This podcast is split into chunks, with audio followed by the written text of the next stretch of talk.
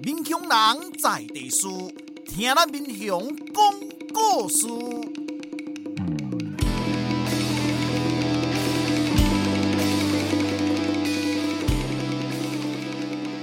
您现在收听的是我的民雄朋友们，我是主持人管中祥。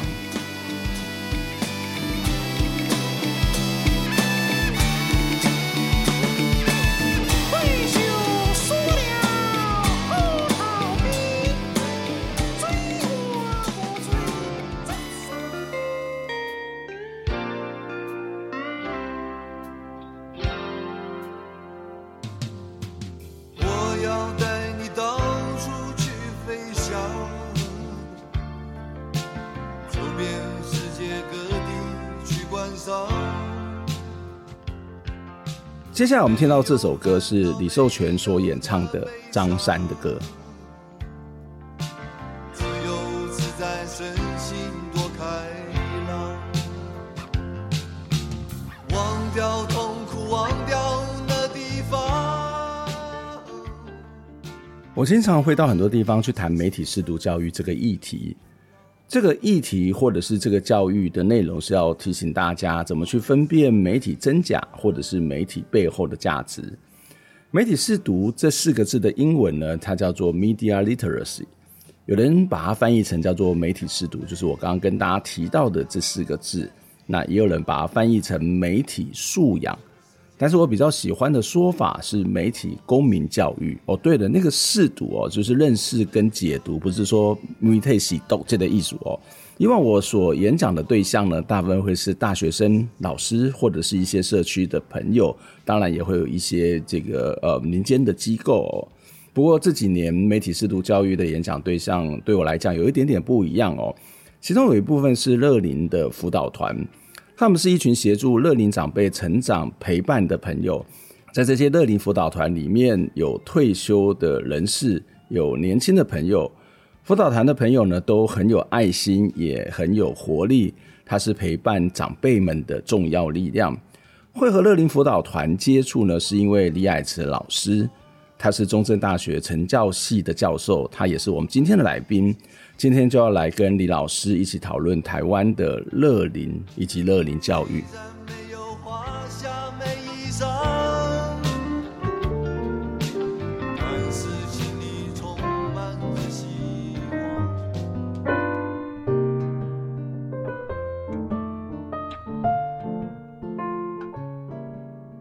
哇，今天的节目很特别哦，就是邀请到我们成教系的李爱慈老师。李爱慈老师其实是我以前的邻居，然后我在看他的资料的时候，会发现，哎、欸，我们可能曾经在二三十年前相遇过。爱慈老师好，是嘿，管老师好，还有我们线上的听众们，大家好。对对对，那那个时候我还住在学校宿舍的时候，对，就常常，你看应该是住我们楼下嘛，对不对？对，住楼下，住楼下。哦、我我还有一次印象是，好像我们去我们家去。垦丁玩哦，还是去鹅銮鼻？哎，有一次在路上，在路上遇到，对对对，哇，关老师的记性真好。有吗？没有错，没有错，没错，表示我没有记错，对，还我脑袋还算清楚。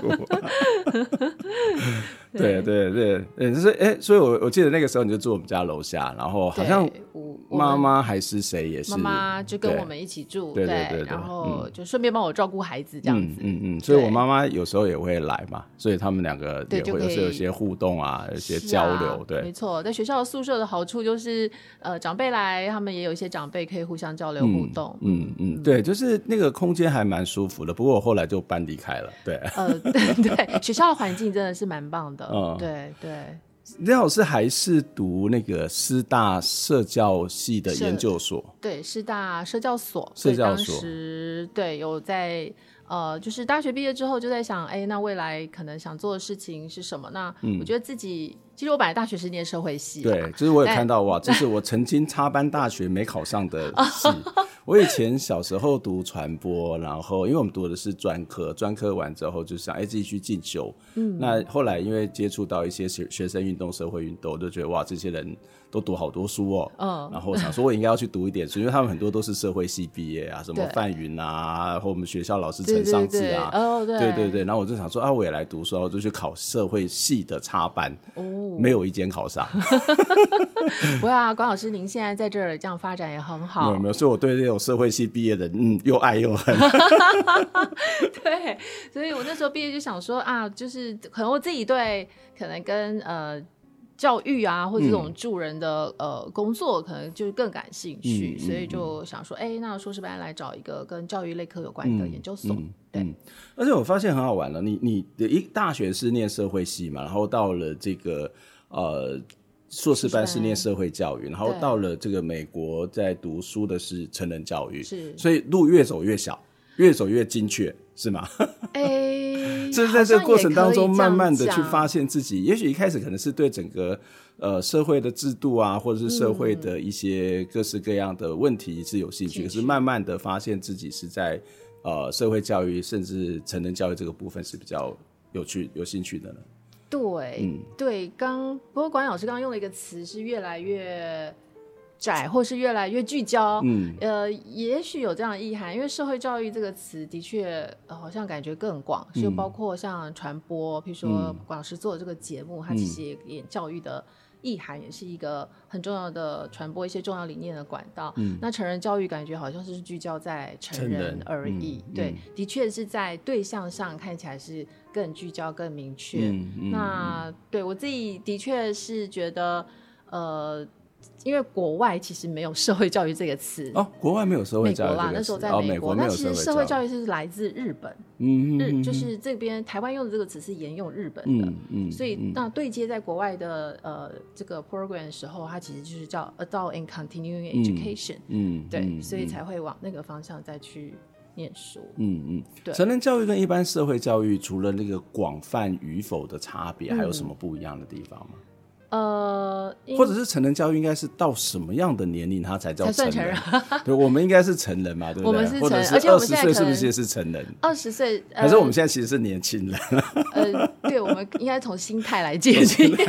其实说实在，的确这是一个非常好的问题。在念成人教育的时候，大家就会问说：“哎，那到底成人教育到底是什么？”而且甚至呃，因为这个词的特殊性，常会也会被人家误解。对对。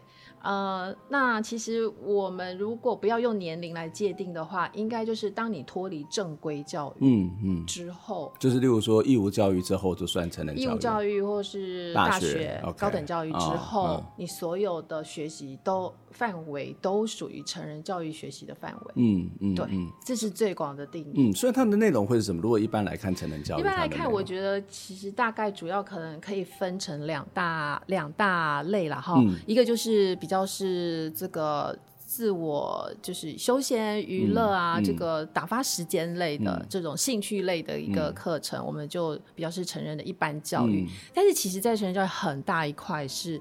呃，就是所谓的跟职业进修、职业晋升有关的，哦哦、就是在职教育的概念吗？在职是其中一块，哦、okay, okay 因为对成人来说，他跟青少年儿童不一样，就是他的学习应该是目的性很强，嗯，就是他必须能够立即应用，或是能够解决他的问题，嗯，嗯他所学能够呃，就是他不会，他不会去学一个。对他没有用的东西，白话来说，嗯。嗯、那但是儿童青少年可能很多都是没有用的东西。啊，不是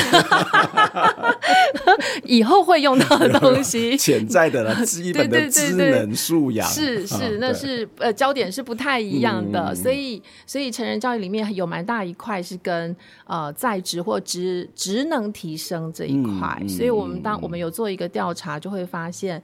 呃，调查成人参与的职教育的类型，就是职业教育这块比重是远胜于就是那个一般普通或休闲的这种教育。嗯嗯，对。所以其实很多人会觉得，可能包括我也有一点类似的想法，成人教育好像是一种比较是一种补救式的教育，或者是我们看到呃社区大学，它可能有、嗯、有一部分的社区大学了，好，但比如说说社区大学，有一部分社区大学可能是。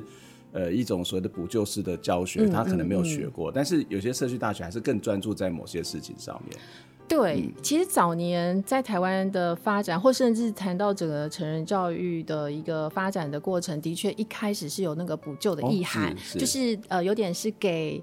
你当年没有就失学的民众，哦、对，就第二次学习的机会。嗯嗯、所以早年台湾蛮多这种识字教育的补校，嗯、现在应该还有补校，或是成人基本教育都是都是那个角度，嗯，都是那个角度。嗯、但是现在，因为呃，就是义务教育啊，或国民教育，其实已经也比较普及，嗯、所以这一块呃稍微没有那么强调。但是我们因为还有一些，例如说像新住民啊，嗯、哦这些，他们也需要呃所谓的这个呃基本的教育这一块，所以其实补校或基本教育这一块还是在做。嗯，那至于社区大学算不算补救教育哦？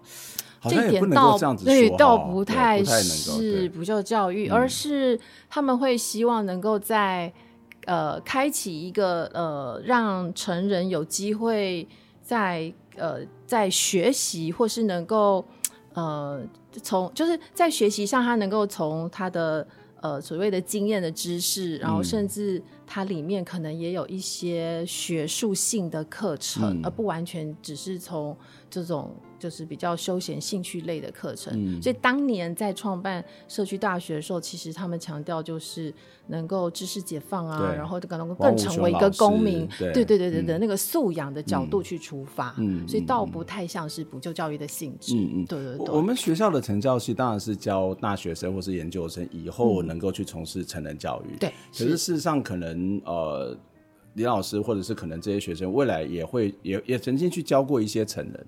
就是所谓的教成人这件事情，嗯，嗯有什么跟教一般的非成人 有什么不，不同吗？对，我觉得这个是一个，我我等一下分享一下我在社区大学教、哦、教书的经验，经验对对。嗯、呃，其实成人教育当然就要谈到我们在谈谈教学这件事情，要谈到我们这个领域的一个大师嘛，嗯、就是 North，他提到成人教育学。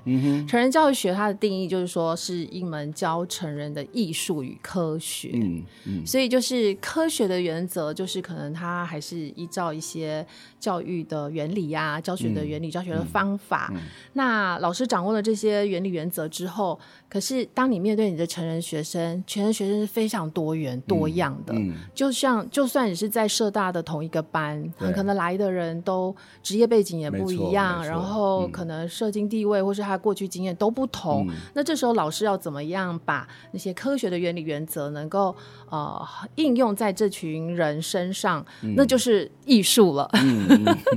那但是艺术其实是最难掌握的一块。对对。这这个蛮好玩，就是例如说，我觉得有有有两个，一个有趣，一个是虽然不太一样，但是它有一个共同性，就是对老师是比较尊重的。哦，对对对对，对嘛？好，我记得我记得，诶，就是去社区大学教书，那那时候我刚刚也刚刚呃博士毕业，然后再开始教大学，然后就会马上比较出这两群人不同。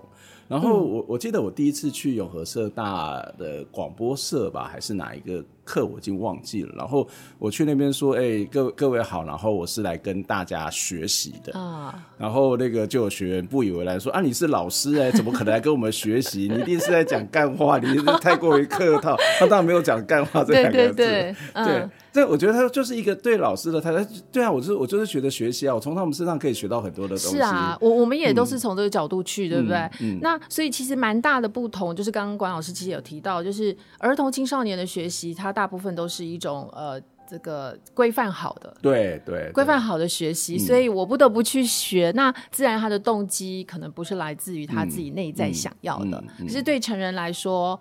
大部分会愿意花费花钱来学习，嗯、一定是来自他的内在动机，嗯、或者他觉得有需求，嗯，就自然你会进去发现一个最大不同，就是他们的上课的动力热情是远高于 传统的学生。这应该学有有时候那个跟上在职班也会感觉到。哦，对，在职班也是啊，对，没错，他们就是成人，就是你会发现那个、嗯、那个动力是不一样，就是大学生，你知道那边呃使劲的力气要把鼓励他们，要把那个火给烧起来，那你。就去在职专班的话，就哎、欸，他们自然就会自嗨了，而且而且会准备很多好吃的哦，是，对，特别是上课一整天的话，没错，而且而且那个在带那个社区大学的时候，都还会他们会主动办什么跟老师聚餐啊、联谊啊，对，那个那个其实蛮好玩。然后那个你看啊，那个多样性，我都觉得还还蛮有趣的，就是说。呃，例如说我们谈的，我们上的课常常会跟媒体、跟时事议题有关，哦、然后你就会发现大家就会很容易蓝绿的对立就在里头就会出来，就是它有一些根深蒂固的价值或想法，对，对，那这会不会是也？这样不见得是一个蓝绿啦，会不会是说，因为年轻的朋友，他相对之下也不能说开放性比较多，因为他的社会化的经验不是那么的高，嗯，然后他事实上他能够呃。知道的知识相对比较少，所以在他身上累积的某种的价值，或是某种的立场，不是那么的鲜明。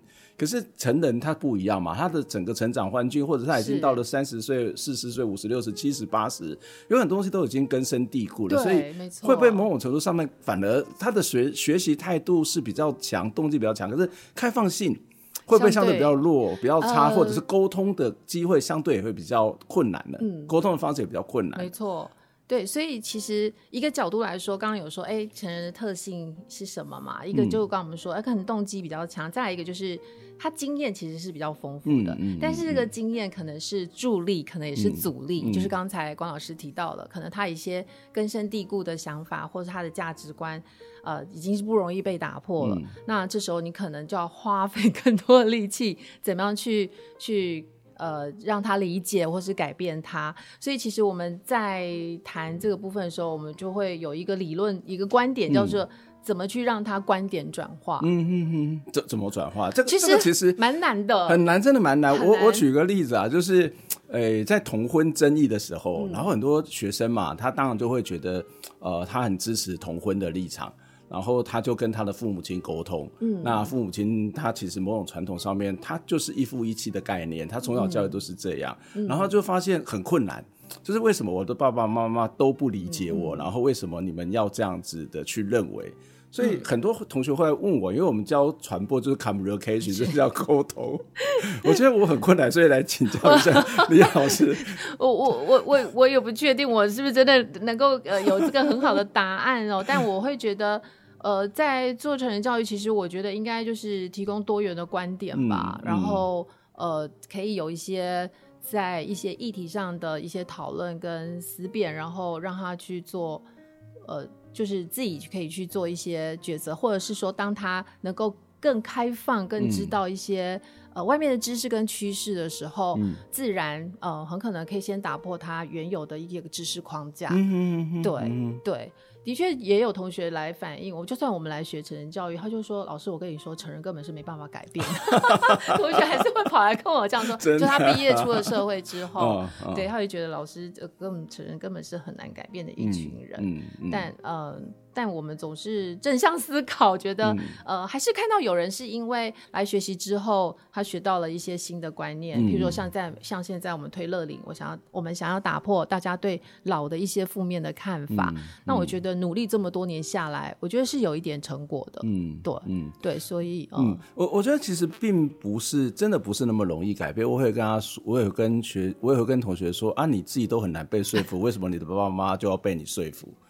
这就是一个，就是自己都很坚持在某些的价值跟想法，那更何况你的父母亲，他可能已经你的价值跟想法也可能是这几年才形成，可能是五年、十年，可能父母亲的价值跟想法可能是二三十年，可能四五十年、五六十年了。那你你你自己都很难去改变，为什么别人就一定要因着你而改变？改变，对，所以有时候我我我我会跟同学说，那其实 communication 就是沟通嘛，啊，沟通就是一个很大的前提，就是你要不要先了解。对方的生命经验，对对对，对，就是哎，爸爸妈妈或阿公阿妈他是怎么成长的？嗯、然后在成长过程当中，他什么样的一个过程当中，什么样的经验导致他会有这种思考的方式？对，然后回到他的生命经验里面去设身处地的去跟他沟通，会不会相对之下，反正是一个比较容易的做法？对，容易做法。所以管老师讲的这就会让我想到，其实我们在。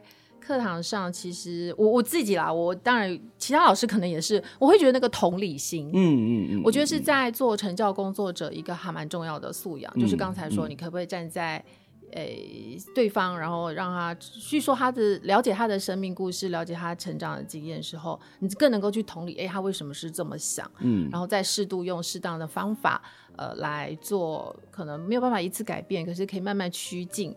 呃，趋同就是趋近你想要达成的一些目标。嗯、对，嗯、我觉得同理心是我们在同理这件事情，呃，在成教的一些课里面，我们就会是一个还蛮重要的一个呃素养。嗯，我想这也是很多时候跟社区长辈沟通一个蛮重要，因为我自己在社区上面就看到很多的那种所谓的社区照顾，他、嗯、呃长辈可能是。来上课，但是他可能是带着问题来上课。嗯、这个带着问题不是说他对你的课程有很多的好奇，不是，嗯、他可能会有他自己的生命上面的各式各样的问题来上课。对，然后来上课的时候，其实一直给他讲东西，但是没有去跟他有一些互动，或者没有去让他能够从他自己的生活经验里面去找到一种学习的动力。对，我觉得常常那个在所谓的乐龄的这种呃课程里面，或是呃这种呃这种成人教育来讲，有时候反而会是一也是一个障碍哎。呃，没错，特别是呃，嗯，我我们会发现，譬如说，我们推乐龄这样下来，嗯，呃，我想特别可能是男性吧，嗯嗯嗯，对，就是对对，对男性，其实不是只有男性，一般成 人，一般成人的也是，就是男性的参与率是超低的，嗯、就、嗯、就是很比女性来说是低的啦。嗯、那我觉得可能其中一个呃，就是刚刚讲的这个部分，就是很难去打破，或是说。也许我们在做我们的教育的介入，或是学习课程的推广的时候，或许应该要先从他们的生命经验，嗯，去做一些开开始跟他有连结之后，嗯、可能在会更容易让他愿意出来，嗯嗯、踏出他的他出来学习的这个步伐。为什么男性会比较低啊？为什么男性在这种所谓的社会乐龄场合啦，就是社会参与，他可能他可能对政治上面高谈阔论，嗯，可是回到社区里面要做一些事情，或是在他们的这种。呃，可能是据点或者任何的这种活动当中，他们事实上就会比较坐在旁边，对，然后就觉得你们这些人在干嘛，很无聊，然后那个抱着胸，然后这边作为成为一个第三者在观看你们，观察你们在干嘛？为为什么？为什么？哎，我我一直对这个现象很好奇。我们自己的观察是一个是他们可能觉得这些学习活动、教育活动好像是女生做的事情，嗯，嗯就是课程的主题啦、课、嗯、程的类型、课教的内容可能没有引起他的兴趣。哦、我觉得这是第一个，我们看到觉得他会觉得呃，这个不是他想要需要的。那所以我们也会鼓励大家去调查，或是去开一些。可能男性男性比较偏好的，因为我们毕竟毕竟男性其实男生女生在成长过程，可能呃男性更更倾向工具化的一些学习吧，嗯、那女性比较情感性的，嗯、所以他其实来上课唱唱歌跳跳舞有连接交朋友，可能就觉得他很开心。对，就是但男性可能不一定是这样啊。对，认真一下看一下这个社区的课程，真的是一个比较女性化嘛？好像也不能够这样子，是一个比较。应该怎么说？是一个比较温柔嘛，或者是一些手工啊、音乐、歌唱。嗯，对，它好像不是传统。就是当我们太多这种类型的时候，自然不吸引男性，嗯、那就是等于没有，也没有切中男性他们的需求。嗯嗯。好，所以就刚刚讲的这个这个部分，那再来就是男生，就刚刚讲的课程主题，再来是男生到底能不能放下身段，觉得要出来做学习这件事情？嗯、对，身。因为可能他会觉得。嗯，就是退休或者到乐龄，哎，为什么我一定是要来学习？或许大家对学习这件事情或者这个观念，觉得是要来当学生啊，或者是说来被教啊。嗯、我觉得有一些是身段可能不一定能够嗯放得下。嗯，好。嗯、然后，然后当然我们也有鼓励开一些男性的课或男性的社团的时候，我们也问过男性，他说，哎，就是第三个可能就是说他。他其实不太想要跟那么多女生一起上课，这不会啊，公园很多的 阿公也也会有嘛，也会有跳这种社交舞也蛮多的，对对，也是蛮多的。不过，因为我们有像我们呃这几年这两年教育部有在推一个男性，他叫他叫男士工棚啦，就是男士工棚是怎么写啊？男士，男生，men's shed，对，这个词是工棚，就是工作的工棚，就是一般那个车棚的车棚的棚，对，这是来自工作坊的概念。呃，对，它这是来自呃纽西兰、澳洲他们的做法。嗯，好，那呃也我们也开了一些课，做一些访问，他们就会觉得其实男性自己有自己上课的主题啊、空间啊，他们会觉得比较自在，因为很多时候跟男女性一起上课的时候。譬如说他们上的是烹饪课，嗯，那女性就会跑过来，嗯，抢抢先过来，让他们失去了，让他们展现。男生在里面就没有成就感，对，就是说展现他的机会，在这边无用武之地。对，其实不然我们来做木工、做水电。对对，所以其实还蛮可能的。就当我们看到性别在课堂里的那个动力的时候，或许女性比较主动，或是比较。积极或鸡婆的个性的时候，说不定会让男性觉得没有办法真的很自在的育啦。嗯、对，这、就是另外一个呃有可能的观察。嗯，我我觉得这蛮重要的，要不然其实就会变成，我觉得那个性别的差异在一些乐龄的场合是非常非常的明显，呃、是蛮明显的。对对对，对。那男男性工棚是做什么？大概会有哪些的内容？呃，男士工棚我们现在大概有两支比较。哎，应该三支吧，三呃特别的计划，一个是就刚刚讲的，是在嘉义县的水上嘉义县乐龄学习示范中心，嗯、他们推的是男性来呃烹烹饪，哦、担任大厨这件事情。Okay, 嗯、那呃，我我觉得这个也蛮有意思的，因为当男生出来烹饪，其实呃就是有几位可能是独居的、嗯、独居的男士，嗯、那他自己要料理三餐，嗯、那当他出来学习哎、嗯、煮饭这件事情。他会觉得对他生活，呃，是有一些呃不一样的。嗯、就是他们在找人的时候，尽量都是找可能可能是呃有独居的这个男性邀请他出来。嗯，那所以这个计划其实做的也还蛮有声有色的。我们还请他来做男性示范，他们做出的菜其实也都还蛮不错的。哦嗯、那甚至有夫妇，不是夫妇就是太太。那太太就会发现，哎，回家之后就换成是哦，换先生做饭了。嗯，好，挺挺挺好的，可以去参加。好 好，我现在要马上来进一个休息，这一段音乐，要不然要阻止他继续的讲下去。没有没有，开玩笑，这是一个还蛮有趣的一个过程。刚刚李老师也跟我们讲说，有目前有三种嘛，哈，对对，那值得讲的一种。我们再看，等下听着一首歌之后，再看看还有哪些这种所谓的男性工棚他可以做的事情。我们接下来听首歌是张。悬也是安溥所演唱的《焰火》。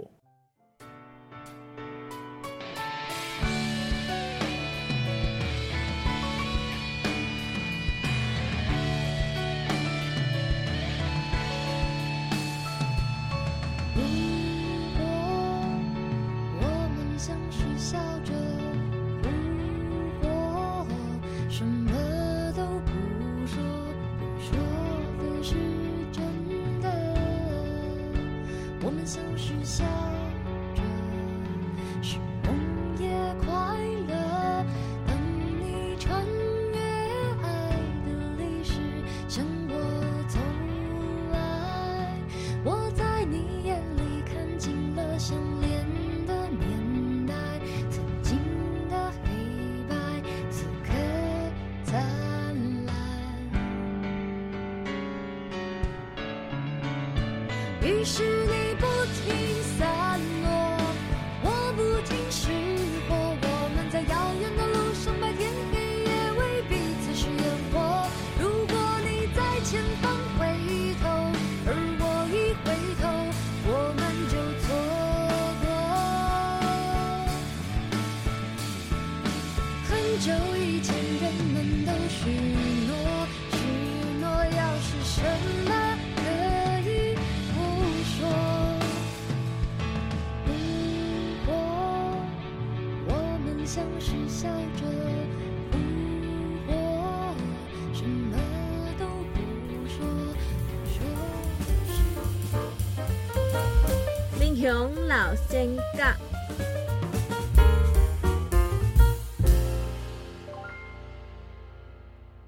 李德水，民国前十八年出世，民国五十年过身，享年六十八岁。李德水捌伫月眉国小、甲新港国小服务。教学认真，教出真济有出头的学生，比如讲林总学病院的创办人林国川先生，就是伊的学生。后来李德水无做老师，改做生理人，伫大林开设新元昌美甲，做生理讲究信用甲公道，对顾客亲切，服务诚好礼。大家拢爱甲伊来往，生理是做甲下下叫，趁真济钱。拄好伫一个机缘之下，伊得到日本肥料公司的经销权，就倒来民雄代理肥料的经销，兼卖红门涂豆壳。因为高行独市，利润真大，互伊变做是好野人。伊的个性较直。有话就讲，袂当阮说讲。做老师的时阵，用爱心甲耐心，甲学生教好；做生理的时阵，嘛正巧会把握商机，熬趁钱。做人讲义气，赢得人人的尊敬，阁真好心，定定响应政府的救济活动，捐钱捐米，互善乡人渡过难关。这就是立德水的故事，改编自神仙小段，作者洪家辉。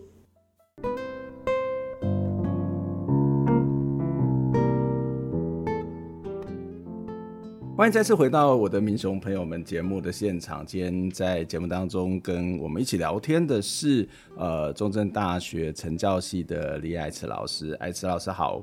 嗯，海关老师好。嗯，爱慈老师刚刚特别，我们在上段节目聊的就是有关于这个，呃，为什么在一些乐龄的场合，嗯、男生就比较。比例比较少，然后也比较不是那么积极。那刚刚艾奇老师给我们做了一个很好的分析跟讨论哦。那当然他也提到说，哎，有一些好的这种，现在有一些新的做法，嗯，比较尊重男性嘛，或者考量到男性 的需求，在这样的一个需求。刚刚谈到的是这个烹饪。对，刚刚第一有一支计划是做烹饪，然后这个烹饪做完之后，呃，男生回家就会煮饭的，很棒，非常好。是，而且他煮出成就感之后，嗯、他就会可能就是一周一菜啊，或者是一周一个月一次聚会，嗯、那他的孙子女。还不是只有太太哦，嗯、女儿、孙子女回来，他就煮给他们吃，然后他备受称赞之后，哦、就超有成就感，对，就会一直持续愿意出再出来学习。嗯、对，那另外一支计划是真的是比较偏重男生男性属性的，就是那个木工。木工，哦、对，木工。嗯、那他集结了一样是一群他们可能。对，就是这种呃呃手呃手作，还有而且特别是木工，他们可以具具体做出一些呃成品的这些呃男性，他们就就是也是组组了一个这样的呃一个班呐、啊、哈，嗯、那。对男性来说，他可以透过他实做操作，然后产出一些具体的成品啊，甚至有些是还蛮大型的。如果是木工，我就会去学。对，他就就他们就很有兴趣，很想要去学木工。是啊，他们就很有兴趣，所以这次计划就是真的是针对。好像觉得适合男性的主题来设计的。那还有另第三个是，我觉得还蛮有味道，就是它是有点叫做它的名称取得蛮好，叫霸气回甘，就是霸气总裁。呃，回甘就是我们喝茶呀，回甘的概念。对，他让男士去学茶道。嗯嗯。那男性就是一样退休的，我们乐龄就是主要是退休的这个男生哈，他们在那边学习之后。他会学到静心，对吧？嗯、从茶道开始静心，然后怎么样去呃，这个道这个茶道的怎么样一个一个步骤一个动作去做？那然后呢，分享他们的一些可能生命故事，在那过程当中啦。嗯嗯嗯、然后他回去还可以泡茶给给家人喝，或甚至呃乐龄中心也给他们一个舞台，让他们有机会可以。呃，把所学在中心去展现啊，嗯、所以这个计划也还蛮不错，蛮成功的，蛮、嗯、有一些特，蛮有特色。因为把男性好像比较不一定不一定像像木工那么外显的这种特质，嗯、好用另外一种方式来呈现。嗯，所以这三支应该是现在比较有特色的一个计划。这、嗯、在哪里可以去参与这样的活动啊？呃，那个霸气回甘是在台中，台中，的乐龄学习示范中心。那烹饪是在嘉义。Uh. 那刚刚讲的木工是在这个屏东。嗯，所以在开始在台湾各地也慢慢有类似这一种。对，对，对，对，那这个是一个乐龄学习中心他们所安排的活动。对，就是我们现在在台湾呃有将近三百七十所的乐龄学习中心嘛，那呃有二十二所左右是这个所谓的示范跟优质，所以他们会有一些特殊的计划。哦，那像刚刚讲的这三支就是一种特殊的特色计划。嗯嗯，特色计划我们辅导他们可以。呃，就是不是只是一般开课，能做出一些亮点的特色这样子。乐龄、嗯、学习中心是一个政府推动的计划案吗？还是一个民间所去发展出来的东西？欸、对，乐林学习其实是教育部教育部教育部呃赞助支持的一个计划。嗯、对，嗯、那是从二零零八年开始，那我们就是在当时的目标是各乡镇都要至少一所啦。嗯、其实我们已经达到这个目标了，所以是一个国家政策。算算是啊，嗯、对、嗯、对，就是在面向高龄社会、超高龄社会的时候，我们觉得应该是要呃利用教育跟学习来来来让让所有中高龄或者要进入高龄的人知道怎么去应应他老后的生活。嗯嗯，对。所以我们学校在这个计划当中主要扮演什么样的角色？对啊。嗯，其实因为我看你们办了好多好多的活动，对，对没错。其实呃，这是教育部的支持的计划。那其实当年在二零零七年吧，呃，二零零七年的时候，其实我们成教成教系就办了一个国际的嗯高龄教育的一个研讨会，嗯、国际研讨会。当时我们邀请了蛮多国家的，包括英美啊，或是和亚洲的一些国家来研讨。那我们当时其实发现，哎，国外其实一些做的比蛮好的高龄或乐龄的、嗯、的这样的一个计划，国外都在推动。那台湾当时其实我们只有传统的，譬如说比较像老人大学或长青学院这种、嗯嗯、这种比较呃活动式的课程。嗯、那我们会觉得台湾缺乏教育性质的课程给、给。给长辈，嗯，所以其实当时系上呃几位老师啊，胡老师啊，魏老师啊，还有秀美老师啊，我们几位就是跟教育部倡议，嗯，所以这个计划是有点是哦，学校开始我们主推，对，就是等于算是学者去跟教育部倡议，还有跟还有当时当然当时的司长哦，他也非常有概念，朱南贤司长他也非常认同这样的理念，所以在这样子的过程就就让在二零零八年诞生了这个计划，那这个计划。呃，就是推下来，主要就是刚刚说，呃，就是在各地成立乐龄学习中心，嗯哼，好，让长辈都可以就近有机会去学习，嗯，对，嗯、那学习我们当然推就是活跃老化这个概念，嗯，好，那课程主要都是在帮助呃这个中高龄。我我们是五十五岁以上啦，乐龄我们定义是五十五岁以上，嗯、他有时候退休就是我嘛，我们都进入到乐龄的年纪了，没错。我又不是人生七十才开始，我就想说我还没出生，对，大家可以提早学习，对对对对对，就是你退休前十年，嗯、你就应该要开始准备，那透过学习的方式，让你知道呃老后的一些重要的生活的议题，嗯嗯嗯，对，所以乐龄中心主要的。存呃存在的价值是是这样子，嗯，对，所以在台湾，你刚刚讲说有三百多个，呃，三百哎，本来三百七十二，但是三百七十二左右，对，所以就是在一般我们如果打乐龄中心，我们就可以找乐龄学习中心，我们就可以找得到，然后我们就可以去那边看看有什么样的活动，我们就可以去报名去参加。对，哎，你可以上教育部的乐龄学习网啊，它就会有一个很完整的资料。OK，那。五十五岁以上才能去，不要强调五十五岁，因为他因为他是免费的课，所以那你说如果五十岁可不可以？我也希望我五十五岁就退休了。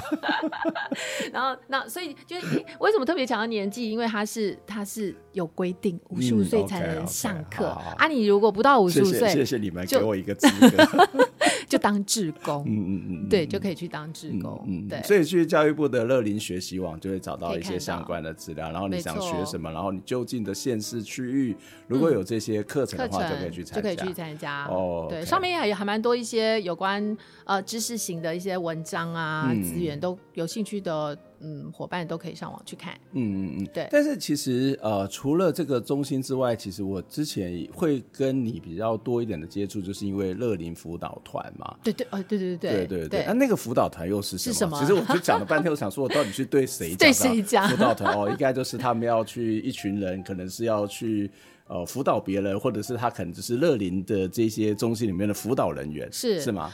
呃，是这样，就是说，呃，刚刚有提到说，哎，我们去跟教育部倡议，那当时就会觉得说，哎，那可能需要有有一个辅导团来辅导呃各地的中心嘛，嗯，所以本来本来是中正大学有一个主要的总辅导团，嗯，那后来因为成立的数量。呃，就越来越多增长。那呃，我们一个辅导团没有办法去呃辅导所有的中心。嗯、我都还记得第一年、第二年的时候，我们一百个中心左右吧，我们几乎每个中心都走透透。嗯，都去老师老师，老师对，我们就、嗯、跟胡老师、魏老师这样去、嗯、去走透透。那后来真的数量太多了，所以我们所以教育部也才想，那我们还是结合，比如说，我们就分了北中南。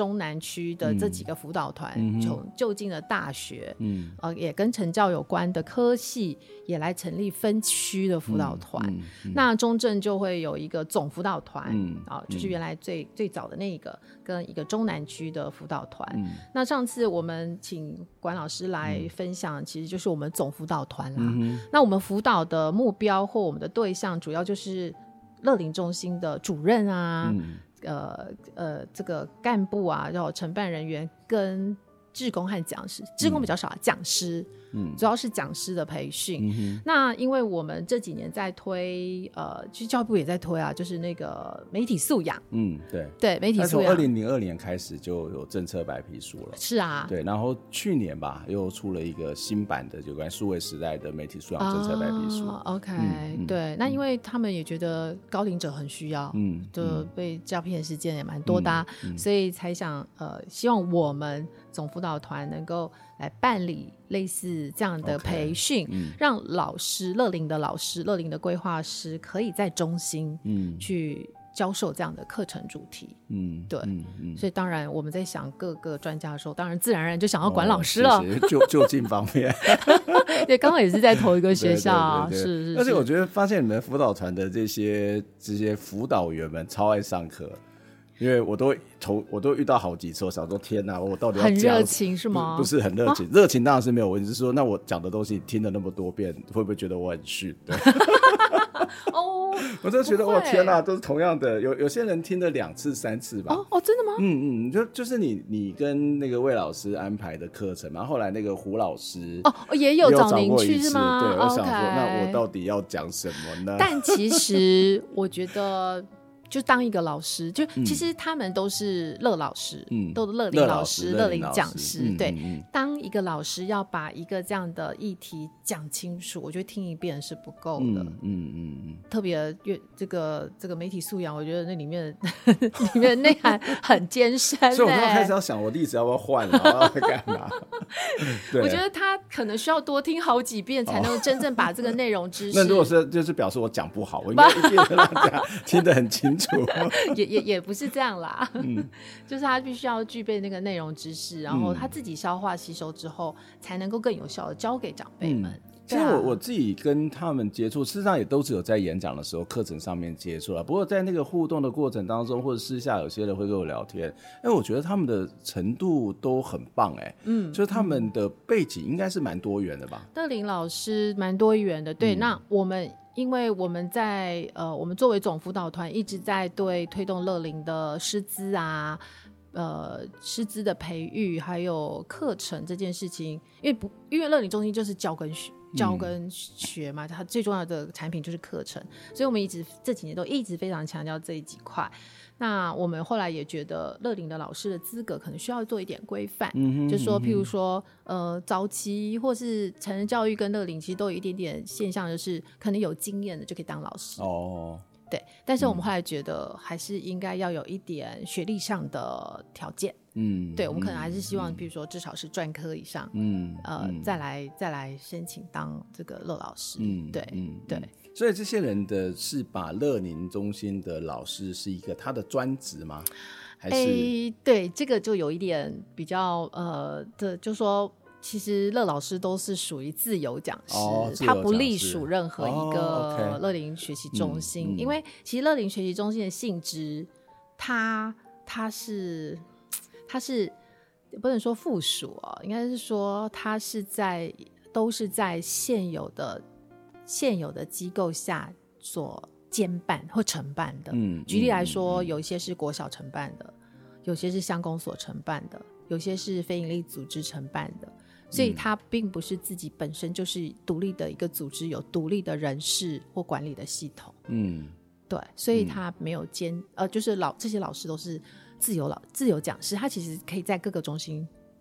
跑动的，嗯，嗯对，只要、嗯、只要中心愿意或想要邀请你去授课，是都没有问题的，嗯对。嗯。嗯，所以所以他们有可能到不同地方去上课嘛，对啊对啊，对，那你自己在推动这些呃，已经应该不单是一个第一线的这些所谓的成人教育或者乐龄教育，嗯、事实上你们也在培养这些老师们，对，去去从事这些第一线的教育的工作，对，会有一些什么样的困难吗？还是、嗯、还是没有困难？然 后有 有啊，当然有有有困难啊。嗯，其实呃一开始在推的时候，刚刚有提到它的性质比较是呃是在现有的组织上承办。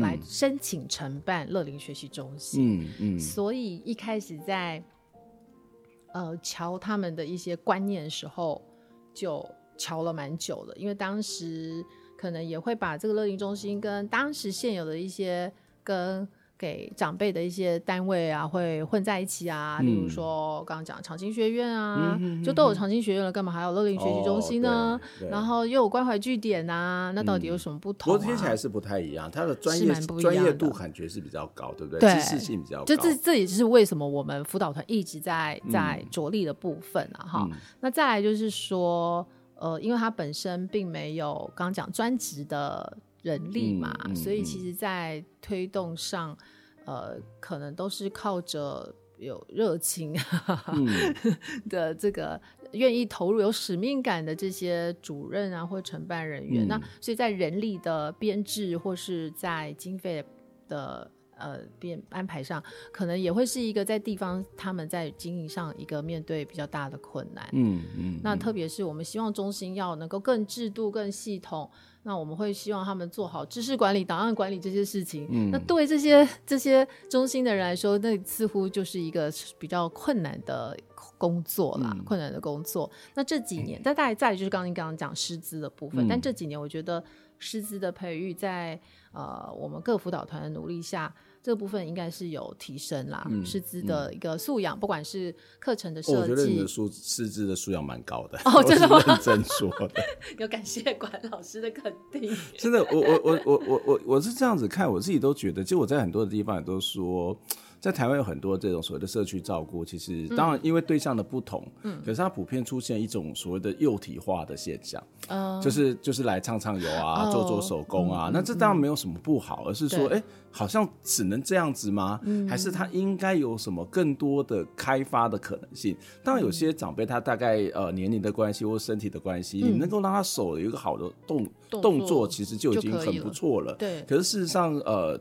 但是一个社区里面长辈有很多种，是或是一个地方长辈有很多不同的类型，你就怎么样去适才适所的去提供一些呃资源、嗯、知识，或者是做某种的开发，或者是说透过这个过程当中，怎么样让长辈觉得说哇，我是被重视的，对，对对，就是我才是一宝嘛，对不对？那对为什么都把我叫我去做手工？就是男生都比较这种感觉，对，这就是一种所谓的人权嘛，或是对人的尊重的一种。一种一种价值的展现呢？是啊，是啊，没错，所以所以关老师讲这一点非常重要，所以这也是我们一直在做呃老师培育里面很强调的一块，但同时也是一个蛮困难的一块。嗯，怎么说？就是说他要怎么，就是当这些这些乐龄老师要怎么样把这种。刚讲的这个重视人的价值啊，来不是只要唱唱歌、跳跳舞、做做手、嗯、手做这件事情，这观念要怎么去扭转？嗯、跟要教他用什么样的教学方法，嗯、真能够真的能够把我们呃倡议的活跃老化的这些核心的这种理理念，真的能够教出来。因为我们当时在推这个活跃老化的核心课程的时候，碰到最大的呃声音就是说，长辈都不喜欢这些课哦。嗯，对，他们觉得你来，呃，就说，来让他们开开心的。可以可以唱歌歌啊，跳吃吃东西啊，其实就好了。所以，我我们自己想太多，对，所以当时其实最大的困难是这个，所以努力好几年，就觉得说不行，就是这是教育部的计划，那教育就是要有教育的。但实际上是不是我们真的想太多，还是说其实因为过去我们想太多是指说，是说其实人家也不需要，他只要唱唱歌、做做手工就好了，你干嘛要提供那么多？一定要对不对？对啊，这这就是。我觉得这也是我们很重要的学者的使命，使命就是我们从研究上、理论上来看，哦、呃，透过怎么样的教育活动，不管是你就算唱唱歌、跳跳舞，如果你能够融合一些教育的理论跟教育的方法，嗯嗯、那我们会发现那个才会是真正有学习的成效。嗯，特别这几年推了很多呃活动，我们强调要活化大脑、认知功能这一块，嗯嗯、还有透过运动，嗯、那怎么运动？运动也不是像以前谈的。只是只是只是让他做身体肢体的活动而已，还有方法的。嗯，那这些其实背后都有一些学理的根据。嗯，那这些也就是我们这几年很努力的一个部分，嗯、让我们在培育我们的乐老师的时候，他的教学的时候，让他知道你在做这件事背后的学理根据是什么。嗯，包括那媒体素养也是啊，嗯、媒体素养的教学也是要让他们知道背后的学理依据是什么。嗯，对，这这当然是需要，只是说。如果要跟长辈沟通，呃，回到刚刚谈到乐老师，嗯、你们会花一些时间跟这些乐老师谈说怎么跟长辈沟通吗？怎么进入他的生命经验吗？回到我刚才 communication 这件事，这个是一个很好的议题，也许我们未来就放这个主题嘛。这样，这样，管老师你就又可以来帮我们 上课。我觉得，但是我其实不是很会讲这个。我觉得，但是我觉得这好难哦，这好难。对啊，就是你怎么去。嗯就是有时候当老师会有一种权利，或者是会有自己一种能力，oh. 但是你的呃，但是怎么去看待这些年纪比你大的学员？对，对这个其实是。如果是教年纪比你小的，或者那个知识程度可能比你不是那么高的，嗯，它它是一种方式，可是那个对象好像又不太一样，嗯，又很又很多样多元，嗯，我觉得我我光是听我都觉得好难，你不要找我去教我，我觉得我应该没有办法 胜任这个任务。对，嗯，对的，但但但管老师真的，我觉得这一被你这么一讲，我就觉得哎，好像这还真的是一个蛮重要的议题哦。不过另外一个角度就是，我们其实。在推这个乐龄学习的时候，我们也都一直鼓励老师去帮我们搜集乐龄故事。哦、嗯 oh,，OK，就是说教育跟学习这件事情进入他生命之后，嗯，那他有什么改变？嗯，我们还真的听到蛮多感人的故事。嗯、像什么呢？譬如说，像上次我曾经去台北访视的时候，有一位呃呃那个大哥，嗯，那他也是独居，那呃也是曾经。可能忧郁啊，这种不出门的一个这样的长辈，嗯、那后来就是那个老师，那个老师超用心，他就会逐门去拜访，嗯、然后把他把一些独居长辈拉出来，带出来，鼓励他出来几次之后，那个那他就发现那个长辈就是完全。不一样了，他自己站起来现身说法，嗯、他觉得说他曾经是想要自杀的人，嗯、可是他在乐龄中心找到他的归属感，嗯，他可能天天都想去中心，嗯，就算没有课程，嗯、可是他可以去那里跟一群人像家人一样的在那边互动，嗯，让他有一个地方可以去，嗯、所以还是可以看到怎么样，呃，就是中心乐龄学习中心的存在，怎么样帮助呃长辈们，就是刚刚说，哎，不管是找到他后半生人生的价值。那或者是说，在他的晚年有人陪伴，嗯，这件事情，嗯、我觉得乐龄中心是有扮演到这样的角色。的的确，我觉得刚刚谈到的归属感，嗯，或是我们刚刚谈到的成就感，嗯，或是某种所谓自我肯认、自我肯定这件事情，我觉得可能是一个在不管是在社区，不管是在关怀据点，或者是其他的长青大学，或者是刚刚谈的乐龄里面，除了这个知识跟技能的学习之外，应该是蛮重要的一个。一一个必须要跟大家去沟通分享的东西吧，我猜。对、哦、对，没错，嗯、是就是说，呃，我们一开始呼吁是希望乐龄学习中心让它像家一样的氛围，嗯、让他们就是就近都可以去，嗯、所以我们很期待乐龄中心是天天都可以打开。呀呀呀呀呀呀！对对，希望我们的天天都可以打开。打开对，没错。好，今天非常谢谢璦慈老师来跟我们分享，最后要请璦慈老师来点一首歌送给我们的听众朋友，你要点什么样的歌呢？呃，我想点五月天的《第二人生》哇，送给大家。你是要展现自己很年轻，对？为什么要点这首歌？除了展示自己，我有在听五月天。哦，真的哈。对，因为我们蛮多的来宾都会点的是呃。爱表家呀，或者是这个、oh. 呃呃这个 红红婚的够凶，对你点的是比较不一样。是啊，其实管老师在请我选歌的时候，我还是真的想了一下。嗯，那后来呢，我去年其实我周边有一个五月天的小粉丝，哦，一个是大粉丝，嗯，他就超推荐我一生一定要去一次五月天的演唱会，所以我今年就去了。啊，是。然后我真的觉得哇，真的是感受到，呃，不是只有自己像年轻人，因为在现场我还看到蛮多。中高龄的妈妈，乐龄族的妈妈，很卖力的在跟音乐律动。对对对，真的真的，我想他们跟五月天的歌迷是一起成长，是一起成长的。其实不会啦，五十五岁也会是五月天的歌，是五月天的歌迷。对，我不能说我从小听阿信长大，当然不是。但是其实也大概是这个世代里面，呃，他虽然比较年轻，但是也是陪伴很多人的世代是在一起成长的。对，是的。好，那我们就来听五月天的这一首《第二人生》，谢谢艾辰老师，我们下回见，拜拜，拜拜。却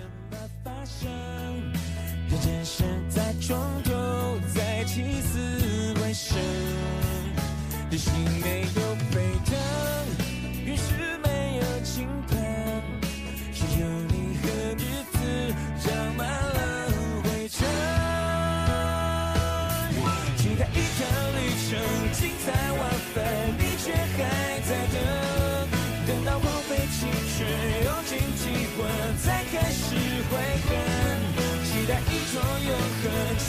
伤痕，怕随父半生，最后还是一个人，没有神，你孤独的生存。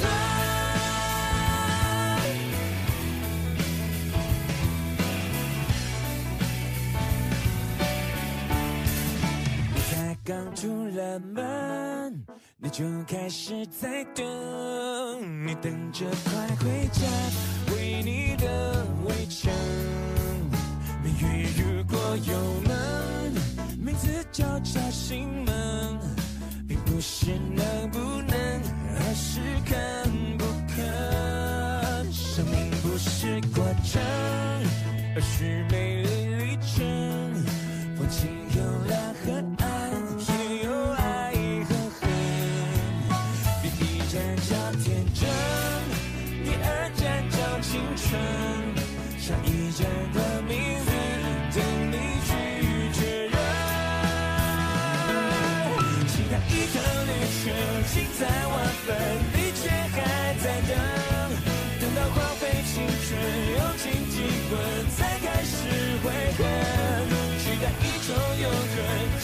伤痕也奋不